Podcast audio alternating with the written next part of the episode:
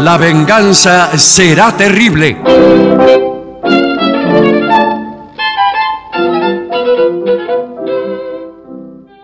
Buenas noches, amigas, amigos. Está empezando en este mismo instante La venganza será terrible, el programa de las madres y las novias.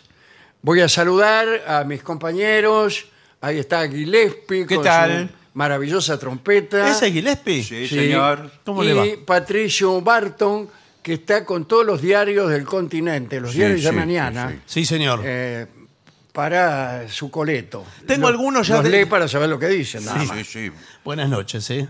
Tengo diarios inclusive que van a salir dentro de dos días, porque más o menos siempre lo mismo. El lo famoso sale. diario del lunes. Sí. Sí, no, hay, no hay novedades. No, hay novedades, No. más o menos siempre lo mismo. Siempre sale lo mismo. Sí. Eh, pasa igual con los programas periodísticos de la televisión, que son eh, siempre de las mismas dos maneras.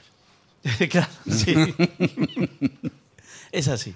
Bueno, ¿Qué se le va a hacer? eh, Hay muchas cosas que informar. Hay ¿eh? cosas para Sí, por informar. favor. Porque estamos arrancando. Estamos, eh, hemos dicho muy poco lo siguiente. Sí. El día primero de marzo vamos a estar en Montevideo. Claro. Vamos a estar en Montevideo. Yo lo dije al pasar y usted me dijo, no lo diga. Claro. Bueno, No diga. sí. Pero ayer. Hay era- que decirlo. Hoy, hoy, hoy ya lo te podemos Hoy ya anunciar. estamos apurados porque tenemos necesidad de vender entradas. Bueno, en el auditorio del Sodre, siempre vamos allá al auditorio del Sodre. El primero de marzo estaremos eh, allí, ¿verdad? Muy ya bien. están en venta las mismas eh, con el siguiente procedimiento. Sí. Ticantel. El Tican- Ticantel. Ticantel, como siempre. Igual ingresan, mire, le voy a decir una cosa para que lo agende y lo usa todo el año.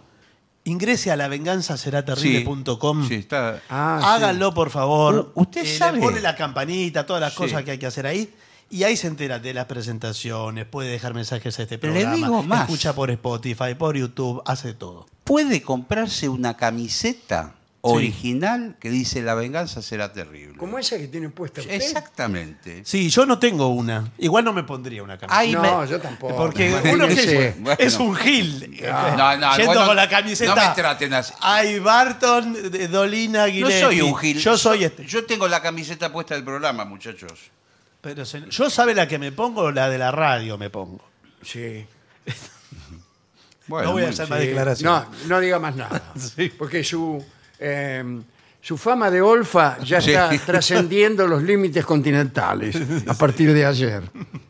Ya debe estar hablando con los directivos de Onda del Plata. Sí, seguro que ya Eh, se lo para- tiene apalabrado. Sí, sí. Dice, ay, eh, yo, yo no me equivoco nunca. Dice. Les mando un saludo enorme porque pronto vamos a tener una reunión vía Zoom. ¿eh? Al Ah, bueno, La Plata. Le dijo, bien. cuando usted Vamos a necesite algo que yo le dé manija, Sí, claro. en cualquier sentido, eh, cuente conmigo. Ah, discúlpeme, ahora que hablamos, eh, o, Sí. o al menos lateralmente, de las relaciones humanas, que eso es Sí, este programa. Claro.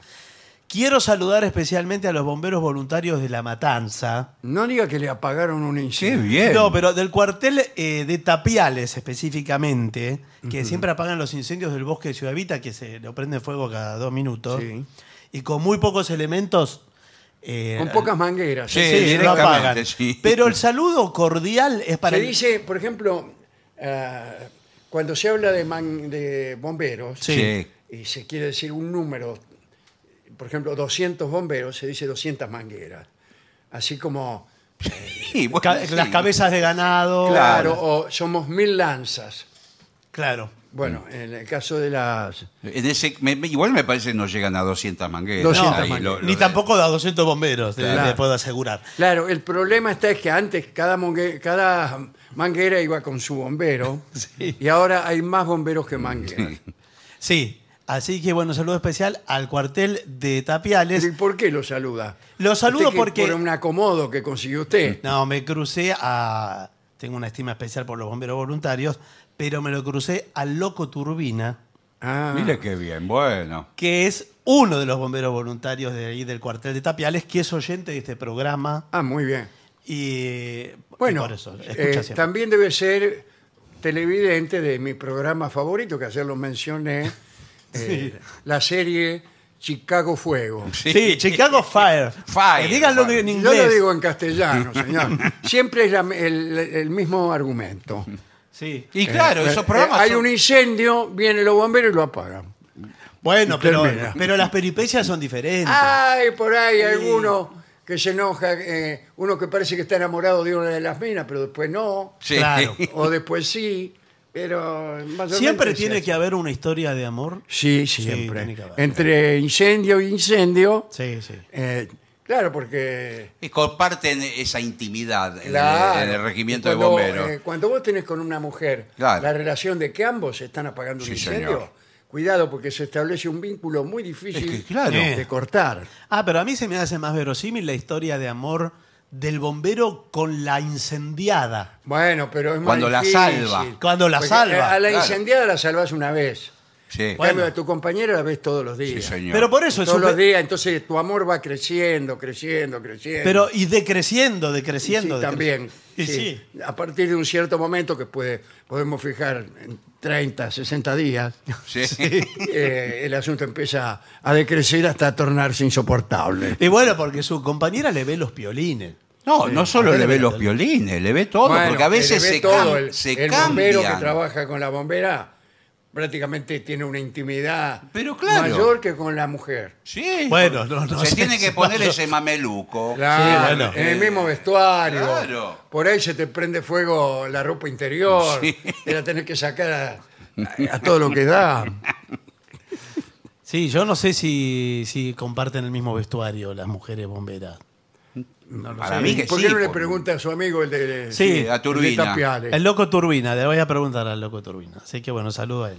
Bueno, el tema que tenemos hoy es otro. Sí. No tiene nada que ver con los bomberos. Bueno, Pero sí tiene que ver un poco con los restaurantes Ajá. y otro poco con la habilidad que tienen algunas personas para reconocer un, un restaurante bueno. sí. Bien. Y por el contrario, eh, cómo hay otras personas cuya habilidad consiste en meterse siempre Sí. en el peor restaurante de la Yo, ciudad. yo soy así. Usted es así. Sí, parece, yo soy así. sí, sí. sí. Pero, ¿Y No, por no. qué? Porque... A mí Usted ¿qué va en la ruta con Gillespie, por ejemplo, y Sí. dice, a ver, voy a parar ahí que me parece que Sí, está sí, fechado. sí. Claro. Es un tugurio de mala muerte, Sí, sí, seguro. sí. Bueno, vamos a ver qué dice Bueno. este informe. Ah, bueno, eh, acá dice que podríamos empezar la evaluación de un restaurante Sí. con el estacionamiento. ¿Qué estacionamiento? No, no estoy- eh, la pregunta que, ¿qué estacionamiento? Claro, en ¿qué Buenos estacionamiento? Acá en Aires. Buenos Aires ningún No. restaurante tiene estacionamiento. ¿Qué habla de Los Ángeles? Eh, porque... No, no tengo la menor Claro, idea. Es porque raro. necesita un Si espacio. contamos con ese espacio, te dará la tranquilidad de que tu auto no correrá peligro. ¿Qué auto? ¿Qué auto? Sí. Si voy a pie yo al restaurante. ¿Qué restaurante? Y hará que uno pueda elegir ese restaurante respecto de otro que no tenga estacionamiento. Nómbreme uno que tenga. Sí, hay una cadena. No. eh, Pero lo no, que no hay vale. son eh, estacionamientos que están al lado. Asociados. Le digo. no sé, si, a ver, algunas veces sí, pero la mayoría No, de las otras veces no. No. Le hacen un descuento Pero miserable. eso eh, este, es curioso porque te dice estacionamiento y te dan eh, la dirección de un estacionamiento que queda a Sí. pocos metros, pero que no es del restaurante. No, no, es un Y bueno, estacionamiento entonces, particular. Eso, de- eso es un engaño. No, pero Porque discúlpeme. estás eh, presumiendo de tener estacionamiento Claro. propio. Claro. No, no, No lo tenés. No le voy a permitir porque nosotros le damos la gentileza, como gentileza de la casa, Claro. que eh, le damos el estacionamiento que tiene, eh, pasada la, te- la tercera hora que usted lo deja estacionado, tiene un 5% de descuento sobre la tarifa. ¿Usted es del restaurante Don Jorge? Sí, soy Jorge yo. Ah, pero soy es Jorge. un bodegón de cinco estrellas. De los le mejores pusieron. de, de Buenos. Aires. Si limpiaran el baño cada tanto, Sí. podrían tener una estrella más. Sí. No, el buen bodegón tiene el baño sucio. Claro. Discúlpeme, es así. Sí, eso es cierto. Hay cierta falta de higiene Sí. que es propia de, de cierto refinamiento también. Claro. Sí, enaltece al bodegón. Si la comida es vistosa, el baño No. es vistoso. Sí, bueno, no sé. Claro. Pero, Aquí en la Argentina está muy de moda la comida que no entra por los ojos. Es Sí, es decir, verdad. que es más bien asquerosa Sí, en su aspecto. sí, sí. Pero todos dicen, qué bueno. Y te presentan un, un churrasquete, Bueno, un sí. solomillo grasiento que chorrea, andás a ver qué. Y esto dice, este es lo bueno. sí, claro. Y se lo comen está lleno de garrones, el, el mencionado solomillo. Pero se lo comen y dicen que es bueno porque justamente tiene un aspecto eh, eh, un poco ilegal. Sí, primario. Sí, ¿no? sí. Eh, eh, y eso algo- parece que les hace eh, agua a la boca Sí. algunas organizaciones Sí. psicofísicas. Sí. Después, Yo cuando veo un determinado alimento que es así o empiezo a emitir saliva. Y sí, porque un nosotros. consejo gastronómico que les puedo dar a todos los oyentes también, lo hago ex- extensivo a ellos. Cuidado con las comidas que están con determinadas salsas. Supongamos, cualquier tipo de pescado con salsa al roquefort. Mm, Porque esa salsa al roquefort tapa. Toda la fermentación le tapa Bueno, el lo podrido. Roquefort tapa todo. Bueno, por eso, es Con más semejante saborcito. Claro. No se sabe qué no se sabe qué está más podrido, si el No, roquefort o el claro. pescado. El, el pescado del Roquefort, claro. Claro. Sí, es así. Lo mismo pasa con lo- el alberdeo, Sí. todo eso que es tan Viene fuerte, tapado con mucha tapa salsa. el, el ingrediente principal que quién sabe de dónde Bueno, viene. es por eso que hay, en los Estados Unidos se han hecho una estadística que el 70% de los envenenamientos tienen al Roquefort como protagonista. Primero le digo, usted. eh, Pero sí tiene razón. Roquefort no es una persona. Usted puede poner. Usted lo menciona Bueno, pero- como si fuera un jugador de Racing. Roquefort. Pero Y- yo le pongo a una momia egipcia Sí. Roquefort arriba y usted se la come. Y bueno, pero. No, yo no me la como. ¿Sabe por qué? Hola, acabo de llegar. Sí. ¿De qué hablaban? No, no, bueno. Que yo no me la como porque no me gusta el Roquefort. Bueno, pero Eh, pero si no, no tendría ningún problema con la momia, probablemente. tapa todo. Algún señor. tipo de Roquefort eh, tiene la propiedad de escaparse Sí, de la salacena. Ah, si ¿por tienen es? tantos bichos, sí. Y, y es que una el- el virtud. Roquefort se puede escapar. Sí, sí. eh, incluso puede, lo digo con todas las letras, tener gusanos. Y está bien. Ahora, perdón, el, el Roquefort Sí. tiene una fecha de vencimiento, ¿verdad? Como, como No, todo. No, No. tiene una fecha de vencimiento y a partir de ahí se puede comer. Claro. claro, es algo Claro, así. bueno, claro, ya se lo come podrido, entonces. Este, está muy bien. Pero vio que en los bodegones no hay mucho Roquefort. No, pero hay salsas al verdeo y todas esas cosas Eso, ahí. eso puede ser, pero el, el bodegón es, eh, por ejemplo, yo abrí ahora el... eh, yo soy el rey de los huevos fritos. Ah, sí, sí. Eh, lo abrí en la costa. Lo vi que cuando venía caminando. Sí. sí. Ah, bueno. No, no sé si vio los carteles en la ruta 2, que Sí. le puse toda la ruta 2 son carteles de faltan tantos kilómetros para el rey Para de los llegar huevos a los fritos. huevos. Sí, el rey de los huevos fritos, 100 kilómetros, dice. El rey de los huevos fritos, 50 Qué kilómetros. rápido que va. Y así, 10, 1 y después dice, bienvenido. Llegó, bienvenido. Aquí están los huevos fritos. Sí, señor. Aquí están los huevos Fritos fritos. Me cachan bien. Bien. Bueno, y todos los platos, la gracia cuál es? Que Y todos los platos huevo frito como ingrediente. vienen con huevos Claro, fritos. no me digas, qué buena idea. Todos los platos. Era como. No, iba a decir una mentira, porque el Palacio de la Papa Frita Sí. tenía ese nombre, pero no todos los platos No. incluían papa frita. Tiene razón, había ensaladas o pastas. Bueno, eh, continuamos con el eh, buen. rest- Pasando por alto eh, el bodegón, Sí. que es una forma Sí. que alguna clase de gente prefiere. Info- es informal el bodegón. Puede- pero está vamos a, permitido sigamos todo. con lo clásico. Eh, ¿Qué pasa cuando usted entra al restaurante? ¿Cuál es la sensación? Ahí está la cosa, ¿eh? Mm. Ahí está la cosa. Ahí está lo que permite que le cobren a uno un precio exorbitante. Malas señales, podemos hacer un catálogo de malas señales al entrar. ¿Malas señales en qué sentido? Malas señales al entrar, que usted dice, este lugar no va a funcionar. Ah, Bueno, una, si no hay gente. claro. El- Bueno, pero el lugar siempre que hay Si está, uno- si está completamente desierto, Claro, es una el- mala el, señal. lugar que está. Peor todavía si las sillas están sobre las mesas. Sí, bueno, eso bueno. está, Cada cer- vuelta. está cerrado. Y hay un tipo en patas lavando el piso. Sí, pero, si siempre está, hay un- Si está lleno, Pero mal, si- mal no se puede comer. Bueno, pero a veces está lleno y unos quiere- quieren esperar para entrar y todo eso. Bueno, Pero yo creo Bueno. que si uno huele a producto de limpieza, es mala señal. y Sí, sí. bueno, porque además toda la comida empieza a tomar el sabor del producto de Sí. limpieza, que no siempre es sabroso. ¿eh? No, no, le diría que nunca. Eh, bueno, es una mala señal. Acá dice, lo que mejor hace sentir al cliente es ser recibido por alguien.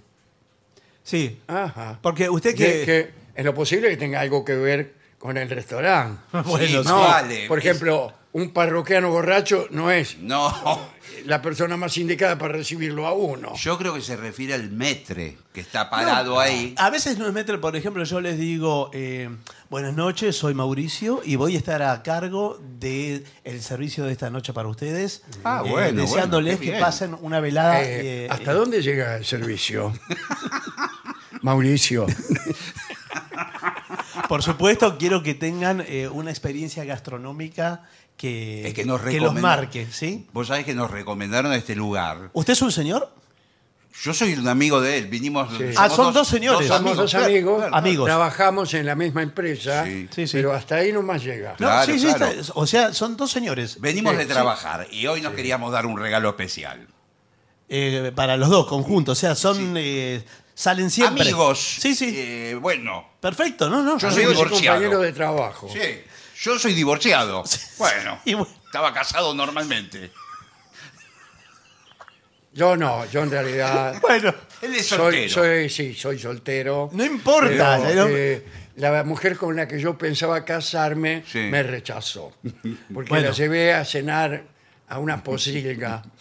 Como no le gustó el restaurante. me ah, porque dejó. usted habrá ido al rey de los huevos fritos, seguramente. Sí, sí. Eh, un desastre. Al rey de los huevos fritos. Iba, Sí. Eh, falta un kilómetro, falta una cuadra, Sí, faltan sí. 10 metros. No, aquí, por supuesto, esta es otra experiencia gastronómica. Nosotros. eh, ¿Y usted se va a centrar con nosotros? Porque tenemos que hablar de cosas bastante personales y no nos gustaría que usted No, se claro. estuviera No, no, metiendo, no. Temas de mucho menos opinando. No, desde luego. Yo los, los acompaño en la experiencia. Bien. Eh, los bueno, acompaño en la experiencia bueno. gastronómica. Les cuento que abrimos un local en Atlanta, en los Estados Unidos, ¿no? En la cancha de Atlanta. No, no, en los Estados Unidos. En Chacari- Ah, en los Estados Unidos. En, en la ciudad de la Atlanta. capital de Georgia. Eh, sí. Bueno, me, comentaron que los norteamericanos se vuelven locos con la comida Exacto. argentina. Eh, Sí, sí, absolutamente. porque no la conocen. La- eh, eh, la- ponen una carne de vaca, se vuelven locos los Sí. norteamericanos. Carne de vaca que es, es argentina, pero únicamente la comen los norteamericanos. Eh, sí. Pero nosotros, bueno, vendimos, eh, sí, el, el Argentine Beef. Ellos le llaman bistec. Eh, claro, el bistec. El bistec. Sí. Bueno, Nuestro, acá de dice gramos. que es muy malo llegar a la mesa sin la ayuda de nadie. Claro. Y que esperes 10 minutos que te traiga la carta. 10 minutos no es tanto. Para traer la carta, sí. Los buenos restaurantes tardan a propósito, me dijeron a mí. ¿Es verdad, Jorge? Eh, no, mire, eh, no, Jorge O era. Mauricio. Eh, Mauricio. soy Jorge yo. era el dueño del otro restaurante. De Don Jorge, de la Estuvimos cantina. recién y no entramos. porque, No, hizo No. bien. eh, Queríamos un- algo distinguido. Sí, por supuesto. Acá hablamos de experiencia, ¿verdad? No. No, eh, en realidad la experiencia es algo eh, que aplicado a la alimentación, no sé. Por ejemplo, a usted me trae una tortilla con experiencia. no, dice que- no, ¿qué? Hace dos años la tenemos. No, eh, bueno, En la la verdad heladera. es muy simpático lo que decís. Te puedo tutear. ¿verdad? Gracias, gracias. Sí. Soy el gracioso del grupo, yo. Bueno, Eh, No, no Es- sabes lo que es, es desopilante. es muy Todo simpático dice- lo que Yo no decís. puedo, eh, me tiento todo el tiempo. ¿Se sabe el cuento de Pascual Angulo? no, está bien. Lo que les quiero contar, para que ustedes eh, puedan vivir el momento a pleno, es que esta es una cocina de pasos, ¿verdad? Ustedes ¿De se qué? van a, de pasos. Ustedes Ajá. se van a sorprender. Ah, bueno, bueno, Yo los voy a sorprender. Primero, ¿De quizás. patos? De pasos. ¿Usted le puede traducir lo que yo digo? No, yo, es que yo tampoco conozco. Yo entendí también de patos. Digo que Le damos, eh, le damos la bienvenida con eh, albondiguines. Ah, el bondiquines. Ah, con ¿Qué, unos qué albondiguines. diferencia tiene con una albondiguita? una albondiguilla. No, los albondiguines eh, los llamamos así, ¿no? Eh, Sí, sí, los vi que participa de la Ah, ustedes le experiencia. llaman a las cosas como les da la gana y entonces el cliente no sabe qué demonios pedir. Recién vi pasar al mozo con la bandeja. ¿Son esas albondiguitas tan chiquititas, estas Sí, pelotitas? son- ¿Sabe son qué pasa? Es muy difícil ensartarla, dado su escueto tamaño. Parecen arvejas. Sí. Qué chiquita. Creo que son Bueno. arvejas. Estas están hechas con, eh, con el dedo índice y pulgar de nuestro chef, Ah, una por una. muy Eh, bien. La, va- la va rodando cada bolita. Pero esa me como 50 yo. Ca- Bueno, pero este es el Pero primer. se ven las impresiones digitales del mencionado sujeto. Es eh, la primera etapa de un menú de paso, ¿verdad? Nosotros calculamos eh, aproximadamente en una hora quince la experiencia gastronómica, ¿verdad? Experiencia, una hora. Claro, desde el 15. mo- Una hora primer 15, plato hasta el último. Hasta, hasta el último y la despedida. Eh, hay que comer durante una hora Sí. 15. ¿eh? El final, el final es con sorpresa, Sí, ¿por qué? espero que no. porque lo- los postres eh, se- es una ruleta que tenemos. Ah, y esa Entonces, suerte y verdad. Usted tira la ruleta y a veces es sin postre, puede ser. El cero. Eh, podría claro, ser. sí. queda- hay varios ceros ¿eh? Ah, en la claro. ruleta. Y después le toca flan con dulce de leche, Ah, helado, de, bien. helado de limón. Y- y, eh, eh, ¿Cuál sería el mejor? no, eso va en los gustos de cada uno. Tenemos. eh, ¿Cómo va a ir en los gustos de cada uno si usted lo sortea? no, que, que yo diga cuál es el mejor va en el gusto, porque para mí el mejor. Ah, pero ¿qué, qué importa lo que yo diga si usted me va a encajar el cero? Para mí lo mejor es la experiencia de menta, Ajá. que es, es un postre de menta. Mm, qué polémico, Eh, ¿Se llama experiencia de mente? Sí, de menta. Ah, Es la experiencia de señora. menta. No, sí. Es una señora que está loca. Es como una crema de afeitar, la textura Ajá. men- Eh, mentolada. entonces, Qué claro bien. que está loca, imagínense. ¿no? La verdad que... que- Un que- soufflé muy soufflé, muy pero soufflé de va- va- menta. eh, Vamos pidiendo, ¿no? Sí, O bueno, como- los albondiguines ya están. Ah, ¿eh, ¿hay que pedir todo junto o yo le puedo ir pidiendo eh, primero la entrada, después primero No, es por el pasos. segundo? No, es por ellos, paso. Ellos traen lo que quieren. Yo les voy a, los voy a sorprender. Los albondiguines ya están. pod- Podemos. Una eh, pregunta, menú veggie, ¿tenés? Sí, ¿vos sos veggie? No, pero pregunto. Sí, por supuesto que tenemos menú veggie. Hay albondiguines eh, de alcaparra. ¿Porotillos? No, tenemos porotos. Ah, eh, que son los. ¿son, ¿Son a sorteo o yo los puedo pedir? No, todo es la experiencia de eh, pasos, de cocina por pasos. Bueno. Como es en los grandes lugares de Europa y Estados Unidos, ¿no? Ya no se usa más que uno pide lo que quiere. Yo he ido a lugares en España, por ejemplo. Sí. Y uno pide lo que quiere. Yo no pide lo que quiere. No, usted yo no. fui con la idea de, de someterme a un sorteo y me miraban con cara extraña. Claro. Incluso vino un señor que me preguntó qué deseaba comer. Y le dije, bueno, es- eso, eso es interior mío para mí. Después, usted tráigame lo que quiera, lo que salga. Bueno, quizás no haya ido, eh, no tuvo la suerte de conocer los buenos lugares, los lugares de moda, Ah. que son así, es el menú de pasos. Bueno, bueno, eh, nos entregamos. ¿Y en, en los a- bailes es así también? no, no sé se cómo es en los sortean. bailes. Eh, no sé cómo es en los bailes. Porque ahí iría. Y- Bueno, si me permite continuar por con favor, el informe. Por favor, por favor. adelante. Bueno, no, acá no se puede hacer un informe sobre nada que aparece el protagonista del informe. Bueno, Sí. para degradarlo Sí, Y, y trasladarlo al territorio absurdo. Eh, la carta, Sí. una muy bien. carta. Eh, estimado señor. No, el Ah, no, menú. El de- menú. sí. El menú. Explicación, variedad. Una carta con variedad es importante. Usted llega a un eh, restaurante, eh, menú dice, eh, plato del día, porotos. Sí. ¿Y qué más hay? Nada. Claro, del Hay día. una cosa sola. Mal- Sí. Eso es una mala señal. Sí, Ahora, pero si hay mucho, tampoco, ¿eh? La, la letra que Ah. impresa de la carta, ¿tiene, ¿de qué tamaño tiene que ser? Y tiene que ser grande, porque si viene una persona Claro. corta de vista, por ahí eh, señala con el dedo nada más. Bueno, claro, y a esa suerte y verdad. A suerte y verdad, claro. Sí, Porque los lugares finos tienen Tráigame una- esto que está acá. sí, Y el famoso chiste que dice, ese es el nombre del dueño. sí, sí. Bueno, a mí me pasó, alguna vez lo conté, en un país con otro alfabeto, Claro. que yo pedí... Que hay muchos países con otro Sí, alfabeto. señor. ¿eh? Eh, Estaba sí, pensando, por ejemplo, los árabes. Tienen otro Claro, por ejemplo, Muy bien, muy bien pensado. Bueno. Bueno, ¿y qué pidió? yo pedí, en la ciudad de Belgrado, había pedido por lo- ¿Belgrado? Lo, más barato. Sí, señor. Sí, digo, lo más barato. Y bueno, marqué con el dedo y me trajeron. Y era... ¿Tiene sí, alfabeto cirílico en Belgrado? Sí, no sé si es cirílico, pero es otro alfabeto. Sí, bueno. Eh, y me trajeron cebolla picada. Una porción grande Claro, de cebolla En picada. Belgrado se come mucha cebolla picada. Y bueno, fue mi cena en aquella noche hace muchos años. Pero se habrán muerto de risa en el restaurante. No, Y son lo muy que ya se serios, habrá dicho, Está prohibido reír. este- Pero, co- pero el loco este pidió Este es cebolla así, nada más. ¿qué querés? Es así. Bueno, acá dice, una carta con variedad es importante, pero a veces los platos más raros no están y se ponen para inflar artificialmente Ah. la oferta. Ah, es decir, ponen un montón de cosas que saben que nadie va a pedir. Langosta a los Sí, cuatro quesos. langosta rellena con poroto. Qué rico. Se me hace agua la boca.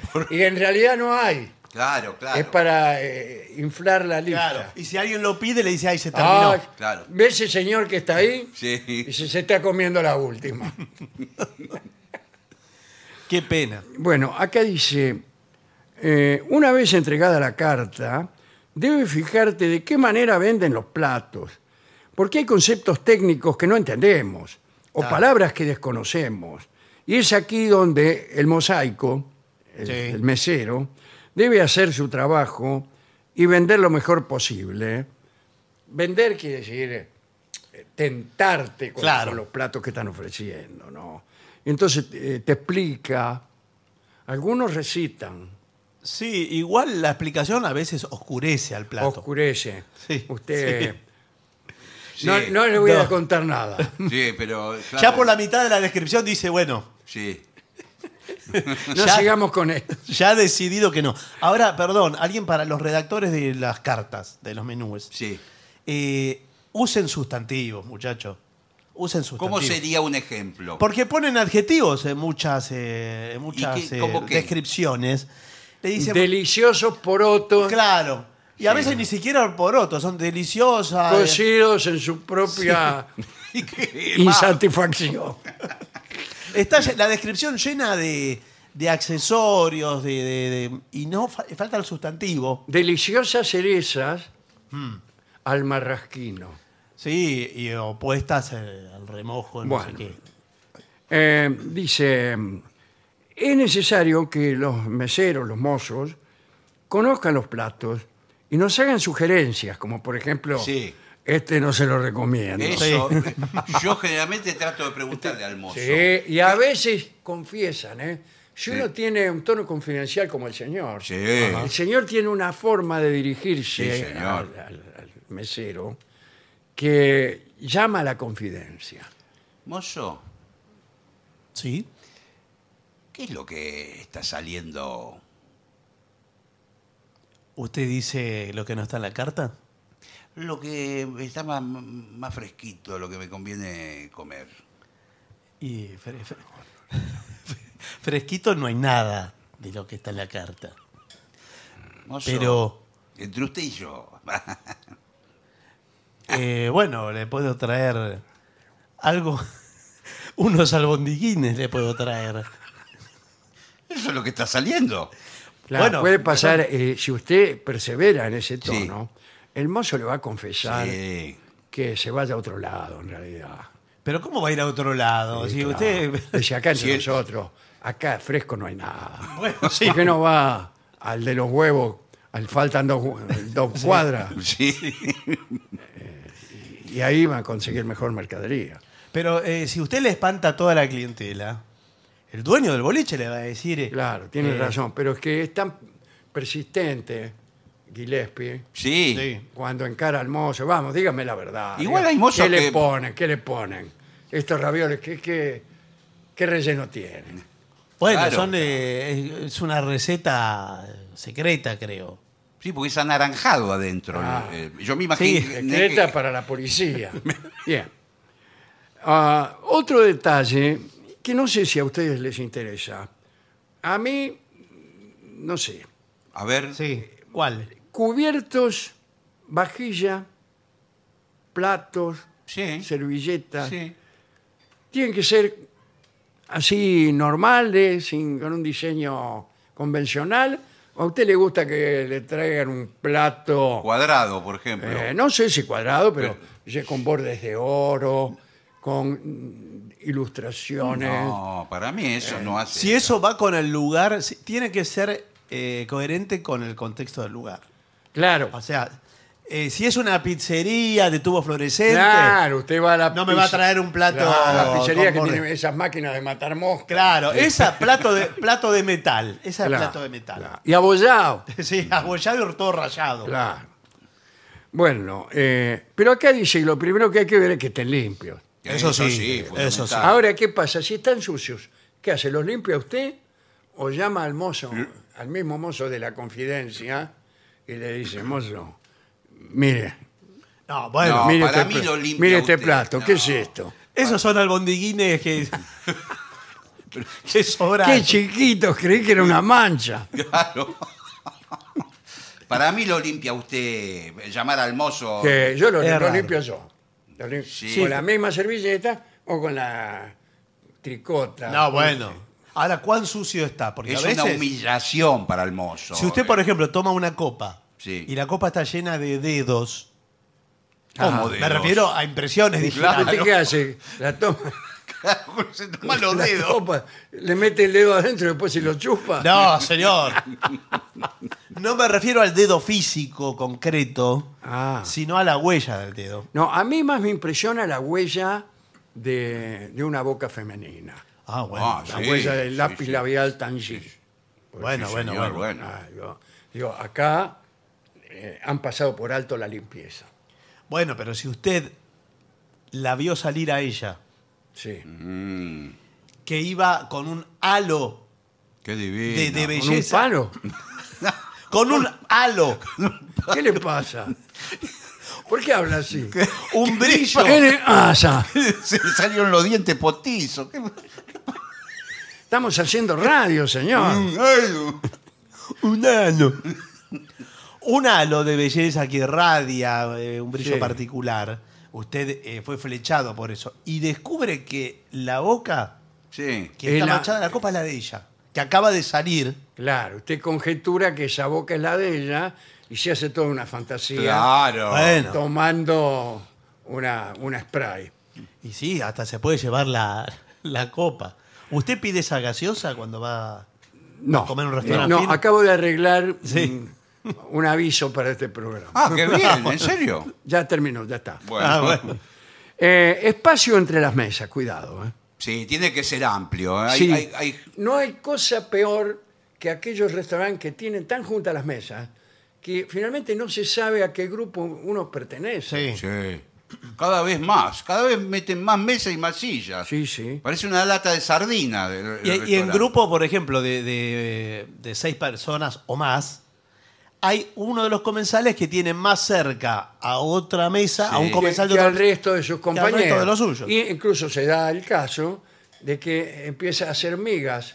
Sí, No me refiero al pan, No. sino a la amistad Sí, señor. con el de la mesa de al sí, lado. sí. Y descubre Y- nuevos amigos. Y nuevas amigas también. Sí. Y a veces tu propia novia está sentada en la otra punta Sí. del, Sí. del- Y del usted- y grupo de que- mesa. sí.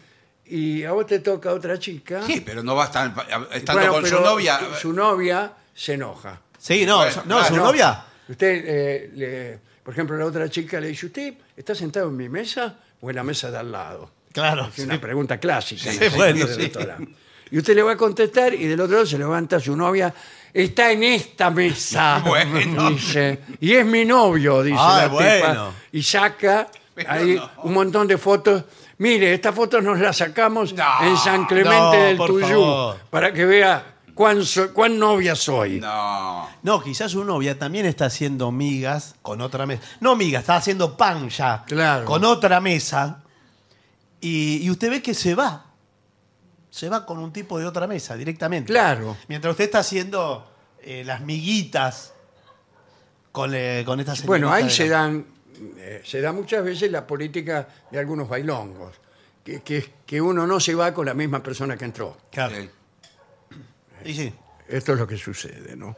Eh, últimas consideraciones. El nivel de ruido es muy importante. esto, Bueno, ¿eh? Sí. el bullicio que hay en los restaurantes, eh, a los gritos. eh, Pero también está la, la acústica de los Sí, lugares. Sí, el rebote, ¿no? Yo De- no voy a nombrar un lugar a donde suelo ir, eh, donde nunca entendí lo que me decían. Claro. Está bueno, para ir a hablar de Por trabajo, ejemplo, alguien por me dice, esa chica tiene un halo de misterio. Sí. Y yo le digo, un palo de misterio. Esas son las cosas que suceden allí. Bueno, pero es peor cuando todo ese bullicio reverberante es eh, tapado con música, además. Además pone música. pone música para, eh, digamos, emparejar. Sí, sí, El sí, es verdad. Y- El- el- la Eh, idea que de... esa música le guste a la chica que está contigo es lo peor que puede suceder. Está Vos le cantando. estás contando algo complejo o que a vos te parece complejo. Bueno, yo, por ejemplo, eh, sueño con alguien y al día siguiente lo veo. Bueno, bueno. No me Bueno, negará que es eso es un, complejo. es un tema interesante. Bueno, Sí, sí. sí. Eh, y la chica dice, ay, para, me encanta ese tema. Bueno, pero... Es el tema que están pasando. es la marcha de San Lorenzo, cualquier cosa. Claro, de no claro. escuchar lo que usted dice. Sí, Sí, así es. es así. Bueno, eh, pero acá dice que el ruido de un restaurante no debe superar los 40 decibelios eh, y es un problema serio a partir de los 45 decibelios. ¿Y qué? ¿Y y a Ahora, 43 qué? eh, ¿Qué cosas son 40 o 45 decibelios? Es algo que ignoro. No, pero vio que también está Me todo- parece que un recital de rock son 80 decibelios. ¿Sí? Me parece. 80 decibeles. Un recital de rock, 80 decibelios. Más, Más, más, más, más, 100. dice. Bueno, imaginen Nos hace enseña aquí de la Bueno, dirección más, de la radio, sí, sí. eh, que son muchos más. No se están señalando con un dedo para arriba. No sé si es la claro, señal de supongamos- más. entonces no es lo que o nos es están otra. queriendo decir. Sí, no lo sé. Hay que restar de un recital de rock para abajo hasta llegar a 40. Claro. Y eso es en un restaurante. Bueno, en la, en la esquina más ruidosa de Buenos Aires, más ruidosa quise Sí, decir, sí. es Cabildo y Juramento. Ajá. Vio sí. que está medido. Era, sí. ¿Era? Sí. ¿Ahora no? No. ¿Quién le ganó? No, no le ganó nadie, pero se empezaron a callar. ¿Y cuánto me.? Estaba marcado ahí que era no sé cuánto. Sí, había un mapa de la Sí, ciudad sí. y estaban rojas las esquinas, donde, no los bares, las esquinas donde había más ruido porque la gente tocaba la corneta, Sí, lo pasaban los los- tranvías, qué sé yo. claro, los colectivos. Bueno, eh, televisor. ¿Debe un restaurante de categoría tener No, de categoría no. ¿por qué no? No. Digo, Ahí es está. horrible. Bueno, está bien. ¿Por qué no? Tráigale el televisor al el señor. tipo No, que está bueno. comiendo solo. ¿Qué Señor, hace ¿Y durante qué? un- ¿Y una qué? hora ¿Vos y cuando media? comés solo en tu casa mirás la televisión? Tiene que tener. Yo sí. Yo también.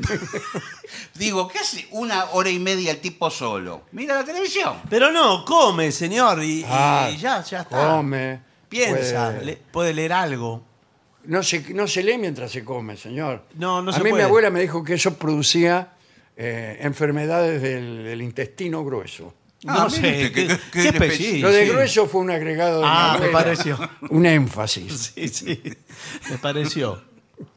No, pero el televisor no. Además ponen eh, canales de noticias. Eso sí es eh, la noticia. No, además usted va a cenar con personas distinguidas. Por ejemplo, cuatro o cinco escritores. Ah, qué bien, bueno, bueno. ¿Son personas distinguidas los cuatro o cinco escritores?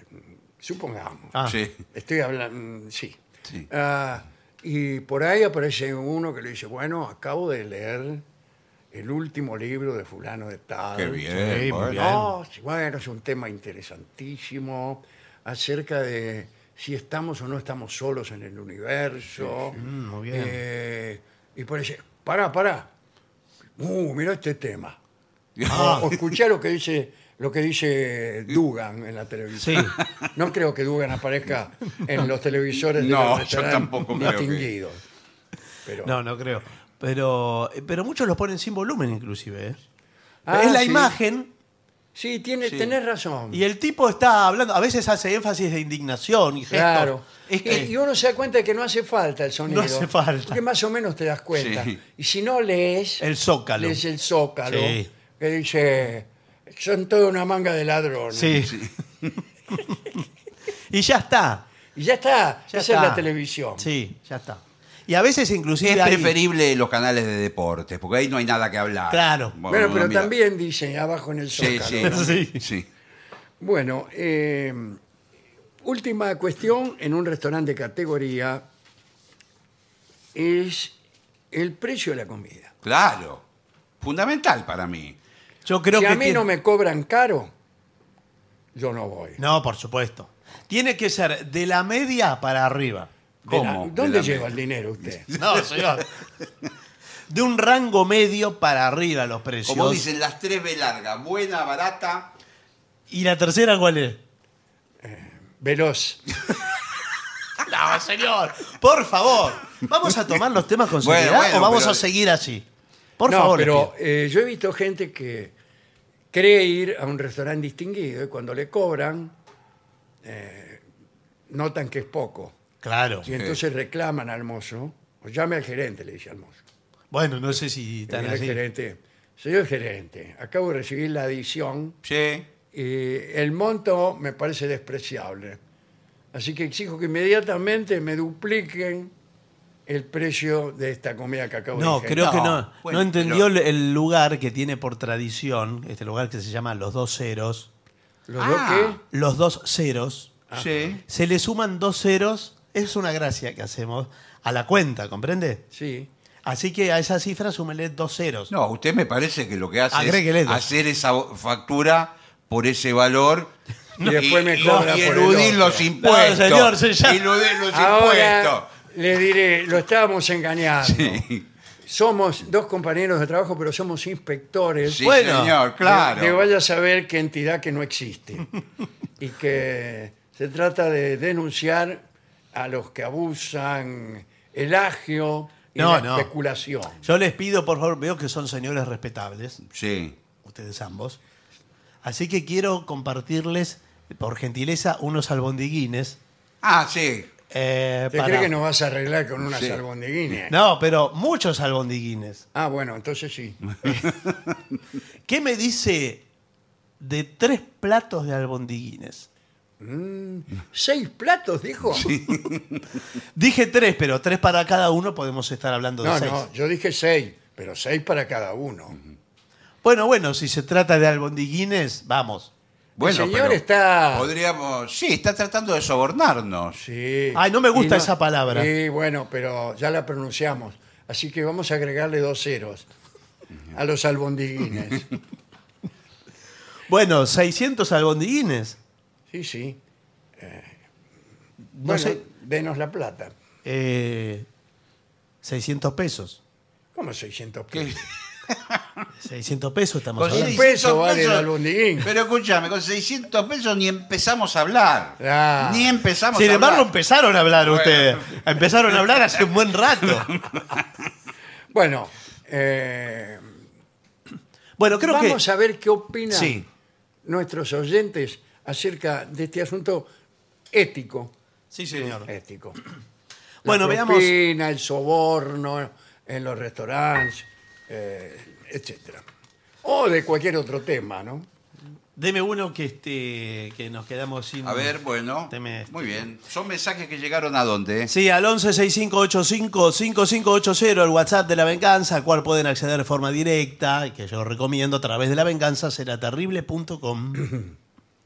Somos Mariana y Javier. Ya tenemos las entradas para Valencia. Oh, Valencia. Se han vendido algunas entradas en Valencia, me han dicho hoy, Qué justamente. bien, ¿eh? En el Teatro Olimpia de Valencia. En a el la Teatro. Olimpia. Qué maravilla, ¿eh? Valencia, la ciudad de los porotos y el botín 43. Valencia, si te broma, ten paciencia, que también la tuve yo. Bueno, vamos a estar en Valencia. Qué bien. Sí, señor. Esto es mayo, estamos diciendo, ¿no? Bueno, Sí, sí. Vengadores, feliz arribo, dice Fernando Rosas de Mendozas. Bueno. Discúlpeme, pero hay muchos mensajes que son el mismo. Bueno, menos mal que has Sí, vuelto, sí, sí. felicidades en el Justamente regreso. le iban. eh, eh, cu- eh, buen día, cuñado, dice. ¿A Eh, quién le habla? Y sí, es Ever de Por Montevideo. mi hermana, por su hermana será, que por Bueno. la mía, por la mía no hay cuidado. Un programa de hermanas. Ahora que están de moda las hermanas. El 4 de febrero cumpleaños. Quería pedirle a- al sordo un fragmento de la ranchera a bailar esa ranchera. Ah, bueno. A bailar esta ranchera con la lengua afuera, con la lengua afuera. A bailar esta ranchera tan sucia y sin educación. Hola, soy Sasa de San Martín. A bailar esta ranchera con la lengua afuera, con la lengua afuera. A bailar esta ranchera toda sucia y sin educación. Mire señora, cuida a su hija. Bueno, La lila lila, la Sí, la la la señor. la. ¿qué Eh, más? decía Sasa de San Martín, los he vuelto a escuchar por Spotify, eh, lo cual me produjo gran emoción, si nos pueden encontrar ahí. Comentaron algo de un programa en el que, que me hizo recordar cuando era muy pequeña, ahora tengo 46. Nos escuchaba con mi abuela Amelia, luego veíamos a Badía y por las mañanas amanecíamos con el querido Editor Larrea, ¿no? Sí. Eh, así que, bueno, parece que. Sí, trajo parece que es de una recuerdos. familia muy especial. Sí, recuerdos todos pegados. Saludos desde Tucumán. Los escucho desde el 97. Ahí empezaron los oyentes viejos. Qué Sí, bárbaro. volvieron. Cuando tenía 17 años y empecé a estudiar en la Facultad de Filosofía y Letras. Ya terminé la carrera. Ya terminé la, carrera, con la lengua afuera, con la lengua afuera. Bueno, Ya terminé la carrera. Tardó un poco, ¿eh? ¿Eh? Se demoró en, eh, en terminar la carrera. y se demoró. Sí, ¿En, el sí. que- en el 97. Sí, Sí. Eh, bueno, te- se ha aprendió. tardado sus buenos 25 años, ¿no? Nah. Les puedo pedir que le manden un saludo muy especial a la abuela Delia, que Ajá. es fiel oyente desde hace años en Montevideo. Yo hace varios años que vivo en el extranjero y la extraño muchísimo, pero cada vez que los escucho siendo- siento esa conexión con ella. Muchas gracias por seguir haciendo el programa siempre tan divertido como interesante. Betania. Ah, usted sabe que aquí justamente piden que terminemos el programa cantando al ritmo del pan dulce de Rolón. Al ritmo del pan dulce de Rolón, que es el que me hace vacilar. Ritmo del pan dulce de Rolón, ven mi negritita guaracha. Muy bien, pero no termina el programa aquí, ¿eh? No, No, no, no. Eh, no termina. Acá Gisela, eh, que vive en Mallorca, pero que es de Entre Ríos, escucha desde que estaba en la facultad, en la WADER, Sí. eh, y tiene un radiocine guardado. Hay mucha nostalgia en los mensajes sí, de hoy. Bien. A usted que le gusta tanto. Eh, me alegran las caminatas porque parece que mientras camina escucha el programa. A nosotros lo hacemos mientras caminamos. Sí. Un programa peripatético. Sí. Vamos- desde que empezó el programa lo empezamos en Plaza Italia. Estamos en Belgrano ya. Soy Elizabeth. Quería saber si figura en algún lugar el listado completo de las presentaciones del programa. Sí, señor. Bueno, sí, en la ¿Cuántas página. veces hay que repetirlo? Lavenganzaseraterrible.com. Sí, no sé si está ahí completo, Ah, pero claro. seguramente... eh, Se van agregando las fechas y las Sí, vamos señor. anunciando ahí. Lavenganzaseraterrible.com. En principio están confirmadas las de Madrid, Valencia Y Barcelona. y Barcelona. ¿eh? Y Montevideo ahorita nomás. Montevideo ya. es- hay que ir a comprar ya las entradas. Sí, en Ticantel. ¿Cuándo volverán a la biblioteca de Saavedra? Qué No lo linda sabemos. estuvo esa noche, dice. Sí, sí. Sí, sí. Cierto, me- cierto, sí, sí. fuimos Los escucho por la mañana porque me ofrecen algo inigualable. Apenas me despierto, que es reírme. Los abrazo profunda y profusamente. Soy Adrián de Alto Alberdi, Córdoba. Muy bien. Bueno, yo no tengo más mensajes, discúlpeme. Está bien, eh, podríamos hacer una pausa, ¿le parece? Con mucho gusto.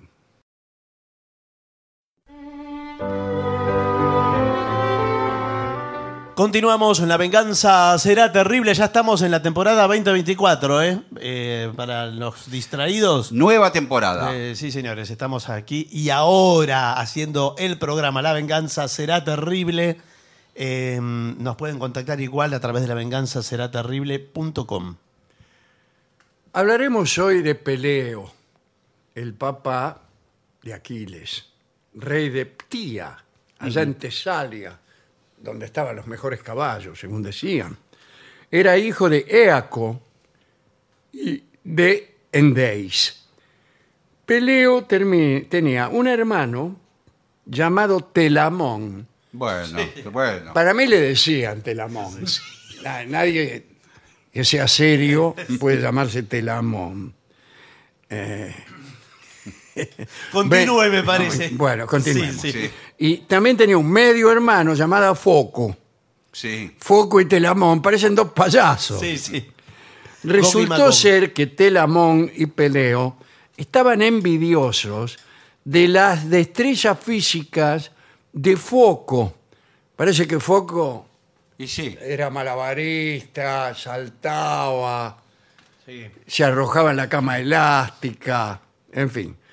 Eh, y de puro envidioso resolvieron matarlo.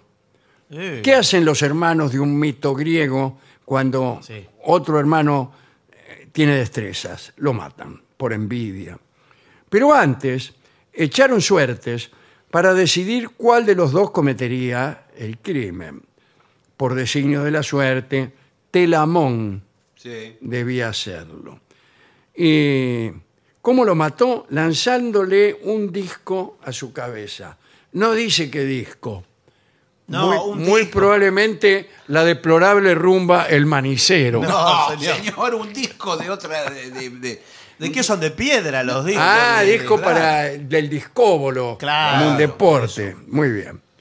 Según otros relatos, en realidad fue Peleo el que mató a Foco, y según otros fue un accidente, y según otros todo esto que Es estamos cualquier contando cosa. es una invención para entretener a los giros. Por favor. La cuestión es que Eaco, el padre, ¿no? Descubrió el fratricidio y mandó a destierro a los dos hijos. Los mandó lejos. Sí. Peleo entonces se dirigió a la corte de Euritión en Ptía, Tesalia. Y este lo purificó del fratricidio y le otorgó Sí. de yapa, para hacer una propaganda más eficaz y extensiva, a su hija Antígona. Mucha, no la Antígona que usted Ah, conoce, iba a decir, la conozco, ¿no? Sí, no. eh, en matrimonio. Y no solo eso, ¿Qué? también le cedió la tercera parte de su reino, por eso al comenzar dijimos Peleo rey de Ptía. Bueno, Antígona y Peleo tuvieron una hija, Polidora. Pero Peleo seguía cargando en sus espaldas la muerte de Foco. ¿Cómo? ¿No habíamos quedado en Claro. que era Bueno, Telamón el que lo mató? Bueno, varias no. versiones. Parece que hay varias versiones Claro. y hemos elegido aquella conforme a la cual Peleo era el asesino de su medio hermano. Pero estaba perseguido por la ira de Psámate, que era la madre de Foco. ¿Cómo era la madre de Foco? Sí, era medio hermano Ah. de Peleo. Peleo era hijo, como hemos dicho, de Endeis y eh, Foco era hijo de Psámate. Y Psámate le mandó a Peleo un lobo que devoró sus rebaños, pero a petición de Tetis, de quien ya vamos a hablar, Sí. cambió la fiera por una estatua de piedra. Y entonces ya a No tiene Peleo gracia. No, no se le hizo tan difícil porque una estatua de piedra no te come los rebaños. La cosa no terminó, sin embargo, porque Peleo también asesinó a su suegro. Participó junto a Euritión de la cacería de Calidón. Sí. eh, este, y en medio de la cacería agarró y lo mató al suegro Ah, está en un mal día. tuvo que desterrarse de nuevo, pero esta vez se refugió en Yolco, en la corte de Acasto, el hijo de Pelias, aquel famoso rey. Y Pelias lo purificó otra vez. Y en Yolco le ocurrió una aventura que por poco le cuesta la vida. Astidamía, la esposa de Acasto, se enamoró de él, de Peleo. Esto ocurre cada 15 minutos en los mitos no solamente griegos, sino hebreos, fenicios, etc. Astidamia se enamoró de Peleo y era la mujer de Acasto. Y le pidió una cita, vamos a decirlo así. ¿no? Está bien, sí, sí. Eh, Somos adultos. Pero ¿no? Peleo se negó a satisfacer su deseo. Por favor. No el suyo, sí, el de Astidamia. Sí, sí. Entonces la vengativa Astidamia Mm. le mandó un mensaje falso a la mujer de Peleo, Antígona. Y el mensaje decía, sí. querida Antígona, Mm. te informo que he decidido casarme con Estérope, hija de Acasto. El mensaje firmado Peleo. Ah, ¿Entendés? Le falsificó la letra Claro, y la claro, firma. claro. Desesperada, Antígona se ahorcó. No, ¿por qué, ¿Qué, no? qué- ¿Y por qué qué no? hace una mujer cuando recibe una carta de su marido, aunque con distinta letra? claro. ¿Y Que qué? dice, me voy a casar con Estérope, la hija de Acasto. Bueno, como le pareció poco, eh, Astidamía también acusó a Peleo frente a Acasto. ¿Qué le dijo? "M- Me quiso atropellar. Sí.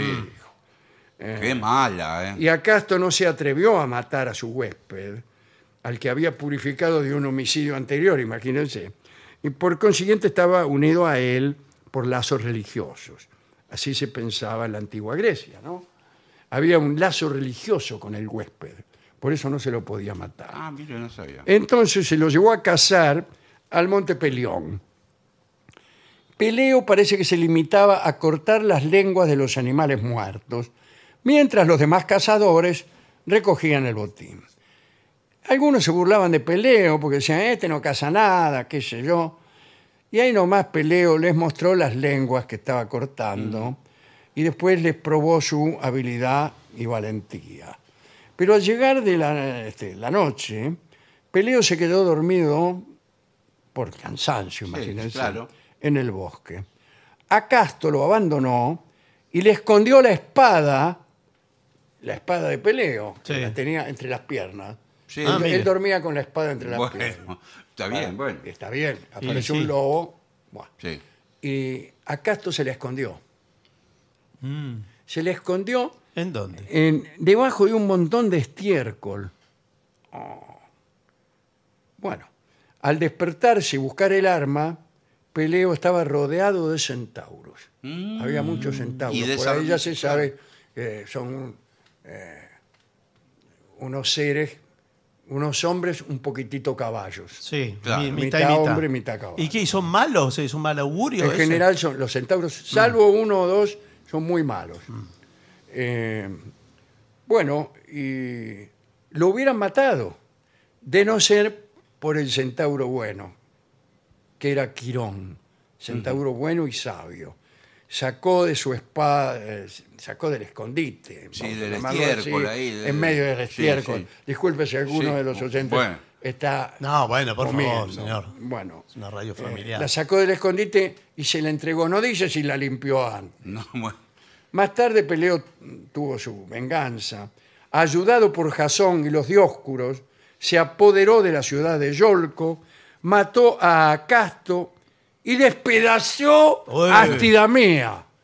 Ah, pero esto, escúcheme. Sí, bueno, es, pero- es un poco Está sí, bien, pero fuerte. un poco de razón tiene, discúlpeme. No hay razones Bueno. aquí. Yo- yo Con todo lo que le hicieron. Despedazar no despedazo a nadie. Bueno, pero eh, Bueno. era una arpía esa mujer. Eh, bueno, y no solo la despedazó, sino que después eh, dispersó su cuerpo por toda la ciudad. Y un pedazo en cada esquina ponía. Bueno, luego de estos episodios, Peleo se casó de nuevo. Y se casó con Tetis, la hija de Nereo. Es- Nereo es una divinidad del mar, viven en el mar, ¿no? Y Tetis también vivía en el fondo del mar. Pero el asunto venía complicado. Zeus y Poseidón se habían disputado el amor de Tetis, este, pero Prometeo eh, le dijo que el hijo de Tetis sería por voluntad del destino, el destino es más poderoso, los hados son más poderosos que los dioses, por voluntad del destino sería más poderoso que su padre. Ah, ah, ah. Inmediatamente Zeus y Poseidón renunciaron a, a Tetis y pensaron en casar a esta chica con un mortal para que el cumplimiento de esta profecía no significara un gran inconveniente. Porque para un mortal no es tanta cosa que, que el hijo sea más poderoso que él. Claro. El problema es cuando uno es uno de los dioses. Si tenés un hijo más poderoso que vos y vos sos uno de los dioses, ahí eso es un conflicto político. Ah, Muy bien. Los dioses resolvieron entonces darle a Tetis por marido a Peleo, Pero a Tetis no le gustó nada al tipo y lo rechazó. Ya Quirón había dicho, eh, a Tetis no le va a gustar este tipo. No, Sí. me da, me da mala espina, le dijo. Sí.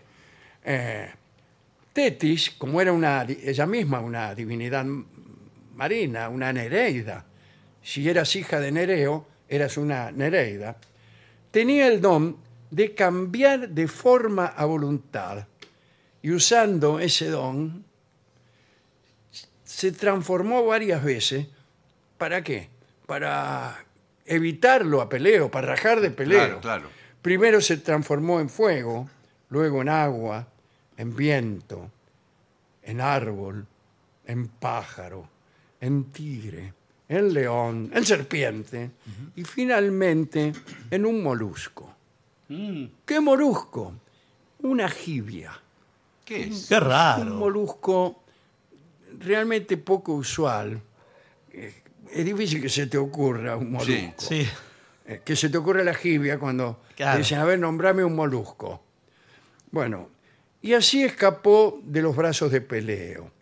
Pero Peleo, gracias a la ayuda del ya mencionado Quirón, parece que la sujetó fuertemente, así como de atriqui, Sí. eh, y ella, que estaba casualmente bajo la forma de la jibia, este molusco, volvió a convertirse en diosa y mujer. Mm. La boda se celebró en el monte Pelión y asistieron los dioses, estaban las musas, las musas cantaron el epitalamio, todos ofrecieron un regalo a los recién casados, regalos notables que resaltaban entre, entre los muchos que había. Los habían puesto arriba de la cama, ¿dónde van a poner? Sí, claro, No sí, sé sí. había, había Para que cama se en vean. época. Y Bueno, que yo sepa, los regalos de casamiento se ponen siempre arriba de la bueno, cama. pero- Le regalaron una cama también. Este, una lanza de fresno ofrecida por el eh, centauro Quirón, dos caballos inmortales, Balio y Janto, un obsequio de Poseidón, el dios del mar. Bueno, pero el matrimonio no fue feliz. En verdad que Tetis dio algunos hijos a Peleo, pero eh, eh, Tetis era un poco extraña. ¿eh? Eh, parece que cada vez que le nacía un hijo, lo sometía a un procedimiento para hacerlos inmortales. Pero le salía mal ese procedimiento, que consistía en irlos quemando de a poco. Y en el procedimiento para hacerlos inmortales, se le murieron todos. Oh, Se le murieron seis, se le murieron. Por favor. Su eficacia era cero. Peleo consiguió arrebatarle al séptimo, cuando ella ya había logrado, esta vez casi le había salido, Le agarró la mano. le había agarrado la mano y ya lo estaba haciendo inmortal. Todo su cuerpo era inmortal, ¿eh? Eh, menos una parte, que era el talón. Ah, ya sé de quién El habla. talón. Y ese hijo no era otro que Aquiles. Sí, señor. Claro que a ustedes le habrán contado otro cuento. Sí, del río, de todo de, esto. de la laguna Estigia, La laguna. que la tipa lo agarraba del talón. Sí. Y entonces, como lo agarró del talón, el talón le quedó medio fulero, no. Eh, acá el talón no, no pudo ser sometido al procedimiento de inmortalidad. Y entonces Tetis, enojada, lo echó a Peleo, le dijo la frase clásica, tómatela. Y volvió a su residencia habitual, que era el fondo del mar. A su hijo le puso como nombre Aquiles, porque aún no había puesto los labios en su pecho. Y Aquiles quiere decir que no pusiste los labios en el pecho de Tetis. Ah, bueno, qué bien. ¿Cómo Digo, domina? calculo yo. No. Peleo eh, entonces convocó a Centauro Quirón, que era experto en el arte de la medicina, para que sustituyera el hueso del talón de, Aquiles. Para ello, Quirón no tuvo mejor idea que desenterrar a un gigante. Bueno, ¿qué otra cosa vas a hacer, no es cierto? Y el gigante era Damiso, quien durante su vida había sido un atleta extraordinario, y le puso a Aquiles el hueso del gigante. Eso explica las aptitudes de corredor que distinguieron a Aquiles, pero también explica su muerte, ¿eh? ya que murió por un flechazo en el talón que lo hacía ligero. Aquiles el de los pies ligeros, Mm. pero no inmortal. Hay otra versión, que es la que conocemos todos, ¿eh? que es la de la, la de la laguna Estige o Estigia. Ahora bien, eh, a Aquiles lo dejaron al cuidado de la mamá de un centauro, Fílira, que no necesariamente era centaura, porque, si me permiten, yo creo que no había centauros. Claro, eh, estaba pensando, fueron todos varones, digamos. Ahí así. Eh, este,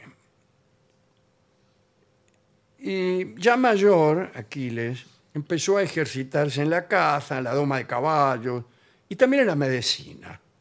Además, aprendió a cantar y a tocar la lira. Y Quirón le enseñaba las virtudes antiguas, el desprecio de los bienes de este mundo, el horror a la mentira, la moderación, la resistencia a las malas pasiones y al dolor.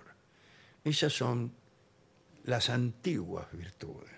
Quiere decir que ya los griegos pensaban que había una cierta decadencia de las costumbres. Lo alimentaban exclusivamente con entrañas de leones y jabalíes para obtener la fuerza de estos animales. Así- a eso le llamaban pensar.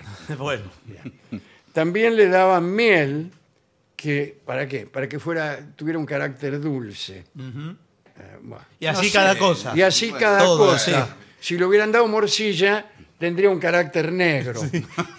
Y albondiguines Y así. Eh, sería pretencioso. le daban médula de oso. Yo no me la como ni con un revólver en la nuca. Y fue Quirón quien le dio el nombre de Aquiles. ¿Cómo? Acabamos de decir que fue Tetis. No, acá nos llega un desmentido. Sí. Porque antes lo llamaban Ligirón, Aquiles. Pero Quirón le puso Aquiles. Es mucho mejor Aquiles. Sí. Sí. Yo si ¿Qué me le dieran a parece? elegir entre llamarme Aquiles y Ligirón, no sé, no sé qué. No, Aquiles, Aquiles, Aquiles. Aquiles, sí, sí. señor. Bueno, Aquiles también decidió participar en Troya por invitación de Néstor. Néstor era el, el más viejo de todos los eh, guerreros de Troya. Y Lu- Ulises también, o sea, Odiseo. Y Patroclo. Patroclo era el amiguete de, Aquiles.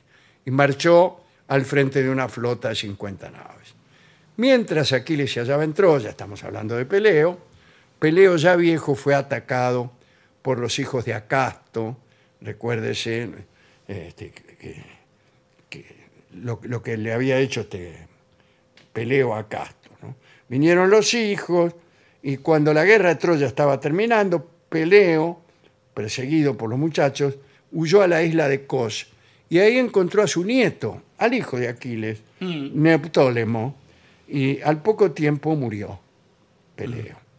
Según otra versión, Neoptólemo liberó a Peleo, que estaba prisionero de los hijos de Acasto, y le devolvió su reino.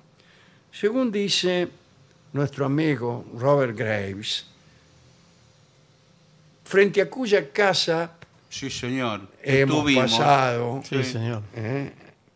Eh, bueno, eh, la muerte de Foco por el disco parece ser una mala interpretación de un ícono que representaba el final del reinado del rey Foca, siendo el disco volante un disco solar, pues el mito revela claramente que el arma del sacrificio no era un disco, sino un hacha.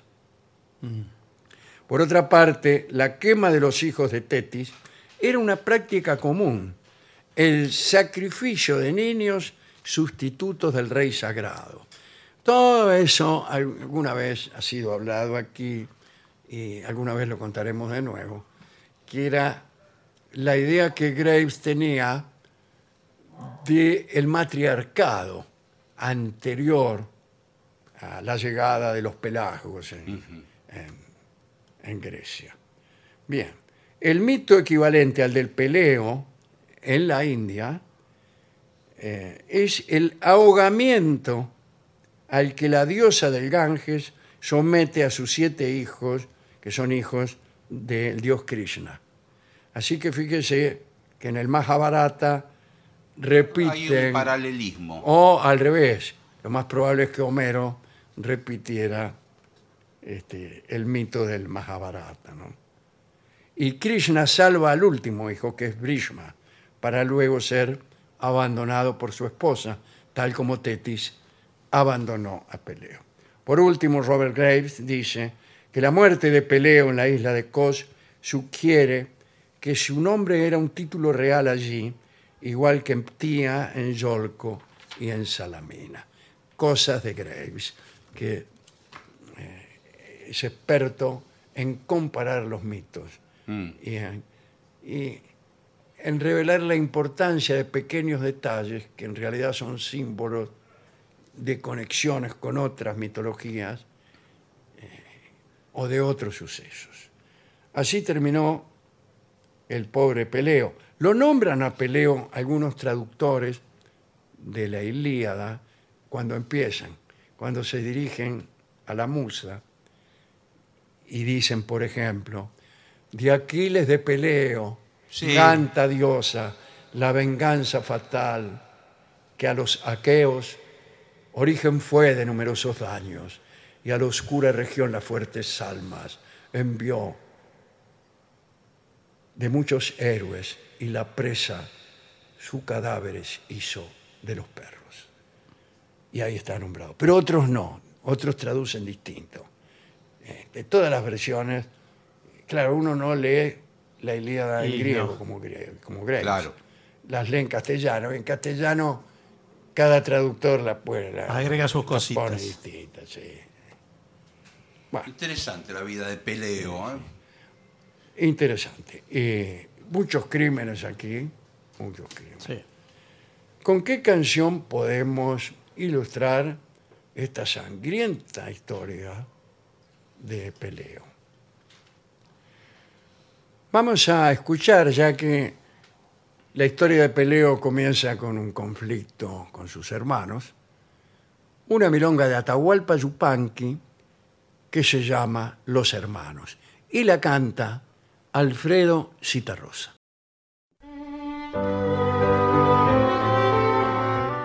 Continuamos en La Venganza Será Terrible, transitando ya a la temporada 2024 en sus primeros pasos. No más, señoras, señores, este es el mejor momento para dar comienzo al siguiente segmento. ¿Cómo disimular si hay algo que no te gusta? Bueno. Bueno, es, di- es- Sí.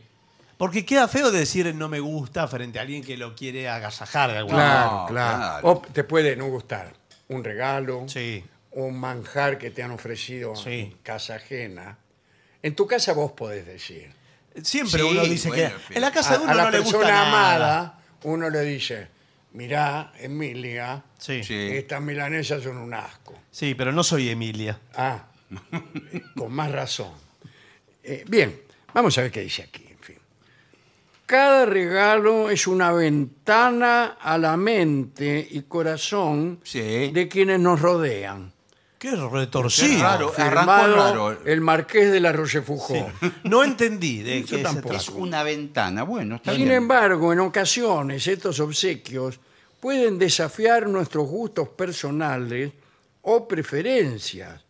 Descubriremos las sutilezas de la apreciación, la diplomacia y el arte de valorar la intención detrás de cada presente. Claro, señor. Eso está muy. Sí, claro Está que muy sí. Lo bien. que vale es la intención. Sí, pero lo que vale es el amor que representa el regalo. Claro. si me lo regala alguien que me gusta, me gusta. Aunque sea un excremento de la marca Mascalobien. Bueno, bueno. Bueno. Me gusta. Tampoco exagere. Porque el asunto es quién me lo regala.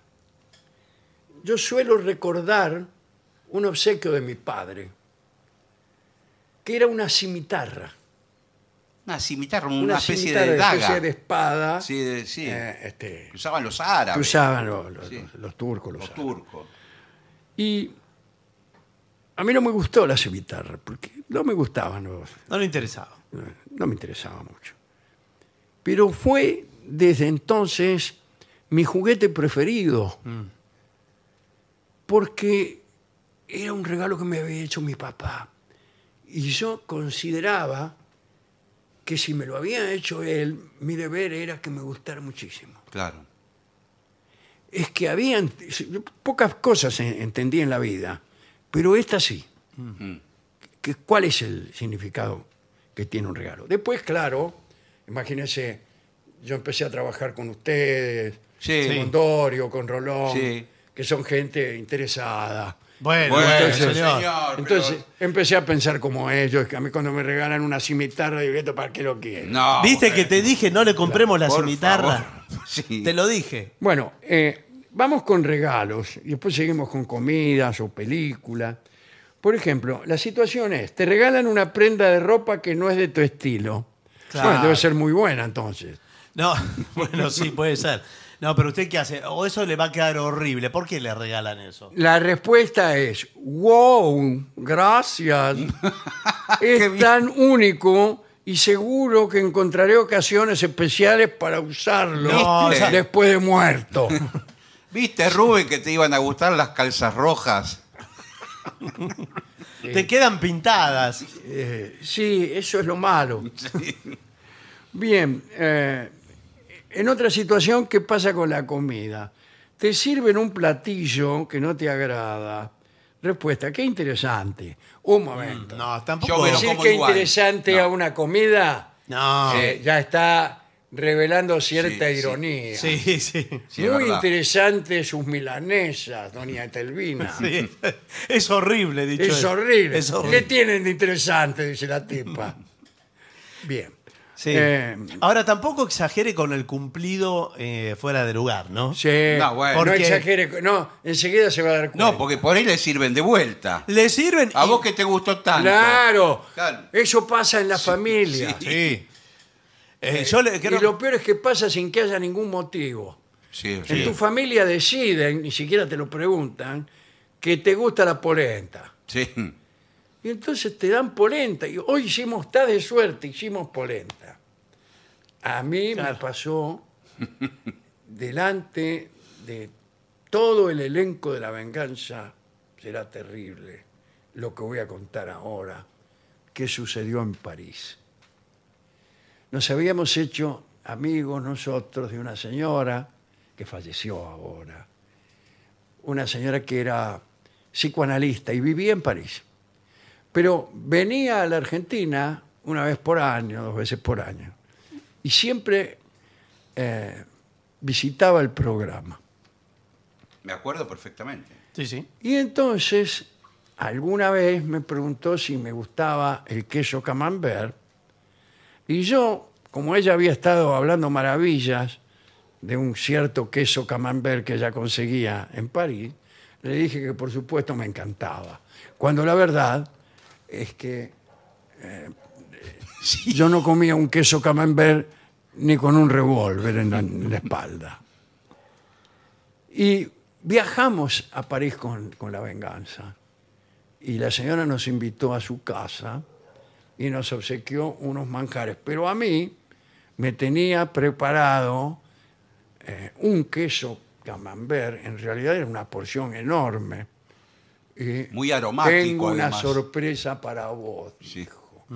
Y plom, me mandó un medio kilo de camembert adentro un plato y los integrantes del elenco de este programa morían de risa. Morían de risa.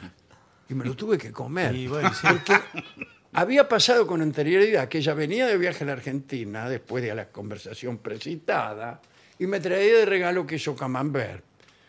Y yo no me lo comía, se lo regalaba a alguno, Claro, pero le decía qué otro". rico porque ya le había dicho a ella que me encantaba. Y ahí me lo tuve que comer todo. Claro, porque usted ya creó una, Sí. una historia en torno al queso Así es. camembert. Y la frase que decía eran justamente, qué interesante queso camembert que me estoy comiendo.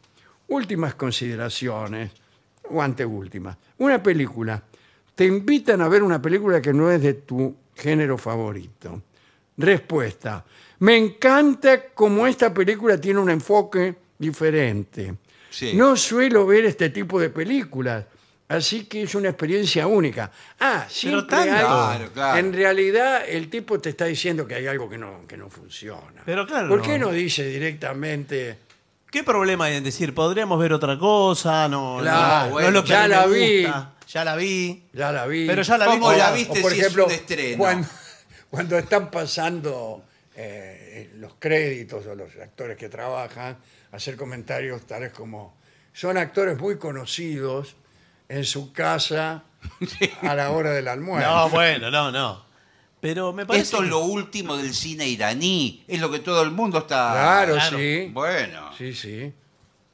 Ahora usted es un tibio, entonces. Es un tibio No. que a todo le dice, se amolda Por supue- por a cualquier supuesto. cosa. Todo, le, ve- todo lo deja bien. Sí, Bien. así es. Y eh, por lo que expliqué primero, todos los regalos me gustan. También las películas. Todas las películas me gustan. También las películas. Todos los lugares donde vamos de vacaciones me gustan.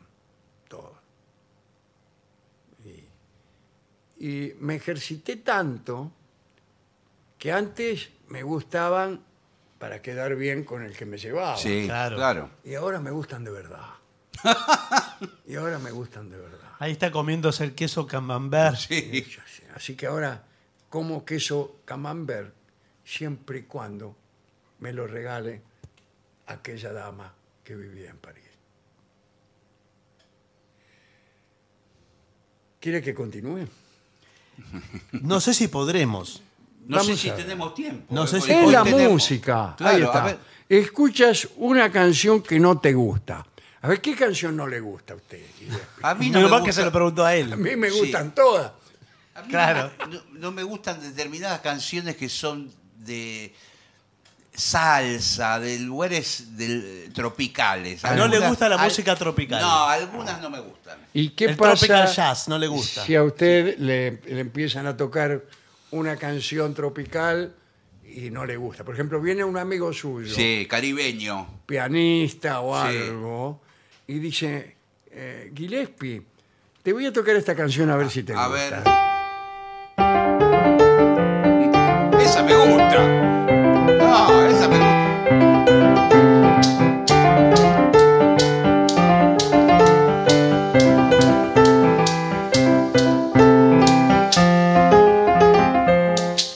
Gusta? Es así. Ese es el mambo número 5. Sí, mambo de Pérez Prado. De Pérez Prado. ¡Ah! Claro, viene Pérez Prado. y Dice, mira lo que he compuesto.